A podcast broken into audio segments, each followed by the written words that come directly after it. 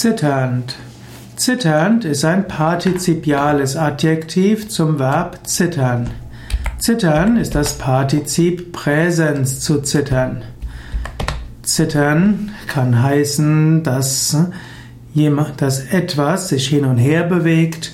Zittern heißt, dass etwas sich hin und her im Wind bewegt. Zum Beispiel kann es zitternde Blätter geben, wenn, es, wenn der Wind weht. Jemand kann vor Freude zittern, vor Kälte zittern, vor Angst zittern. Man kann auch zittern vor jemandem und man kann zittern auch vor etwas. Und man kann natürlich auch um das Leben von jemand anders zittern. Manchmal ist, zittert man vor Kälte, weil man friert und manchmal zittert man auch einfach nur vor Aufregung. Und manchmal hat man auch eine zitternde Stimme.